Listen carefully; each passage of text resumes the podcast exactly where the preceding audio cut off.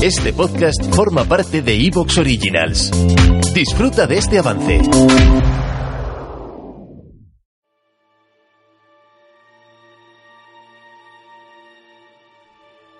Patricios y plebeyos se habían reconciliado, pero la herida estaba lejos de cerrarse.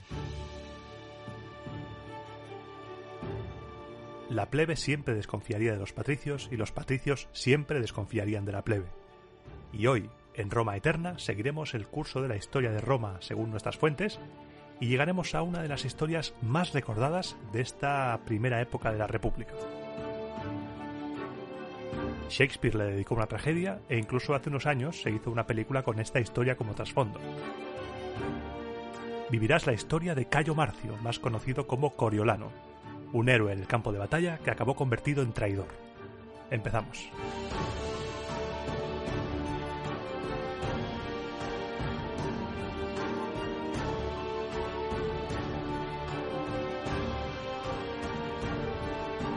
La historia de hoy comienza donde terminó el anterior programa de la República. Estábamos en el 494, no sé si te acuerdas, habíamos dejado a la plebe y a los patricios haciendo las paces, y también vimos la supuesta creación del Tribunado de la Plebe. Vamos a avanzar un año más. Nos situamos en el 493, siendo cónsules Póstumo Cominio y Espurio Casio, ambos en su segundo consulado. La situación en la ciudad parecía calmarse, pero recuerda que casi todo el Lacio estaba alzado en armas contra Roma, así que los cónsules no tardaron ni medio segundo en reclutar un ejército para enfrentarse a todos los enemigos que se cernían sobre la ciudad. El pueblo nos cuentan que esta vez sí se alistó con entusiasmo y en poco tiempo estuvo todo dispuesto para marchar a la guerra. Los cónsules se sortearon los mandos, ya sabes, uno se queda y otro se va de campaña.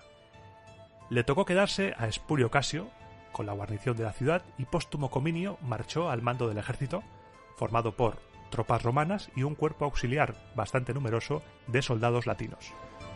En esta campaña militar de Póstumo Cominio, el primer ataque fue hacia Lóngula, una ciudad volsca, que por desgracia no sabemos dónde está, que saqueó sin ningún problema. Después de Lóngula, las tropas romanas se fueron a Polusca, que también tomaron sin ningún tipo de problema, y la tercera parada de este tour de castigo por el Lacio sería la ciudad de Coriolos. Según Dionisio, la capital de los Volscos, pero según otras fuentes, la capital de los Volscos era Ancio. Aquí ya sabes, va bailando la cosa. Esta batalla, la batalla de Coriolos, no sería un paseo como las otras dos. No, no, no. Las murallas de Coriolos no eran fáciles de tomar y dentro había un ejército que estaba preparado para la guerra. Las tropas romanas intentaron tomar por asalto la ciudad, como habían hecho con las anteriores, pero fue inútil. Coriolos no se rendiría así como así, así que el cónsul Póstumo Cominio ordenó sitiar la ciudad.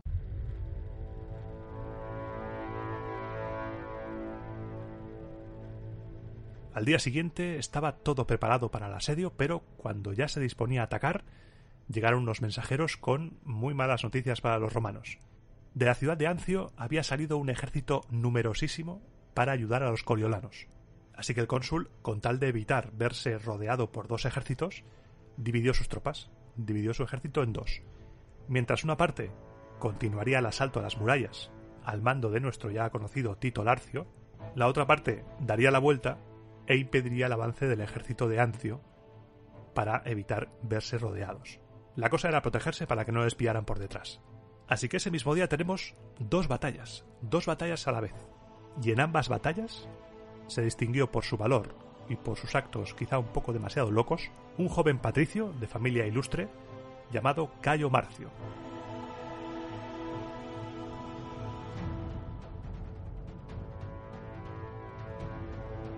Tito Livio le llama Neomarcio, pero tanto Dionisio de Alicarnaso como Plutarco le llaman Cayo, así que dos contra uno Tito, esta vez has perdido. Al amanecer, Tito Larcio condujo su mitad del ejército contra las murallas de Coriolos y comenzó el ataque.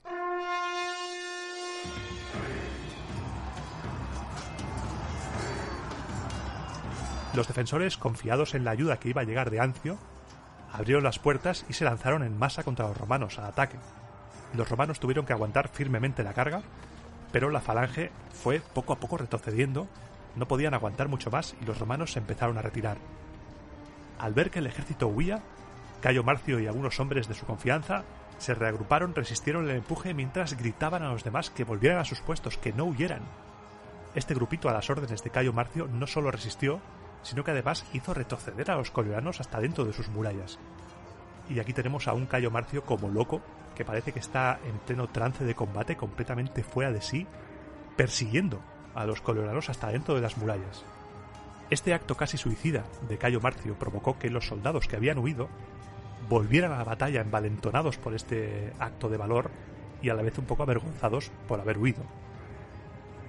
Atacaron de nuevo las murallas mientras Marcio iba a la cabeza, se había metido dentro ya, estaba incendiando todo, estaba matando a todo lo que se encontraba por su camino, como si fuera un héroe homérico, estaba como loco. Sembró la devastación en la ciudad, hasta incluso incendió casi toda la ciudad. Los coriolanos no tuvieron más remedio que rendirse.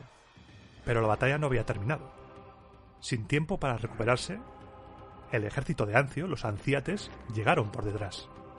Sin perder un segundo, Cayo Marcio pidió permiso al cónsul para situarse en primera línea de batalla y en cuanto se dio la orden, cargó el primero contra ellos. Durante toda esa jornada, tanto en la toma de Coriolos como en esta batalla contra los anciates, según las fuentes, la actitud de Cayo Marcio fue un ejemplo de temeridad. Parecía estar poseído por el propio Marte, hasta el punto de que hay un momento que está rodeado de enemigos, está lanzando espadazos a esto y siniestro y tienen que acudir a ayudarle. Y se lo encuentran rodeado de cadáveres de soldados lleno de heridas, un show. Y la victoria cayó del lado romano. Roma había vencido a dos ejércitos, uno detrás de otro, y Cayo Marcio había sido determinante en ambas victorias. Fue algo tan espectacular, fue una sobrada tan grande, que nos cuentan que esto provocó que el resto de pueblos que estaban en armas contra Roma pidieran la paz inmediatamente. Dijeron, bueno, que, hemos quedado, ¿eh? Yo, uff, esto de la guerra, me, me, va mal, ¿eh? Me va mal quedar, uff, me voy que tengo lío. Y pidieron la paz. Al día siguiente, tras los saqueos y tras despojar al ejército enemigo de sus cosillas, el cónsul póstumo Cominio convocó al ejército en asamblea y tras dedicarle las protocolarias palabras honrando la valentía de Marcio, le ciñó unas coronas al valor como muestra de agradecimiento por su comportamiento. ¿Te está gustando lo que escuchas? Este podcast forma parte de Evox Originals y puedes escucharlo completo y gratis desde la aplicación de Evox. Instálala desde tu store y suscríbete a él para no perderte ningún episodio.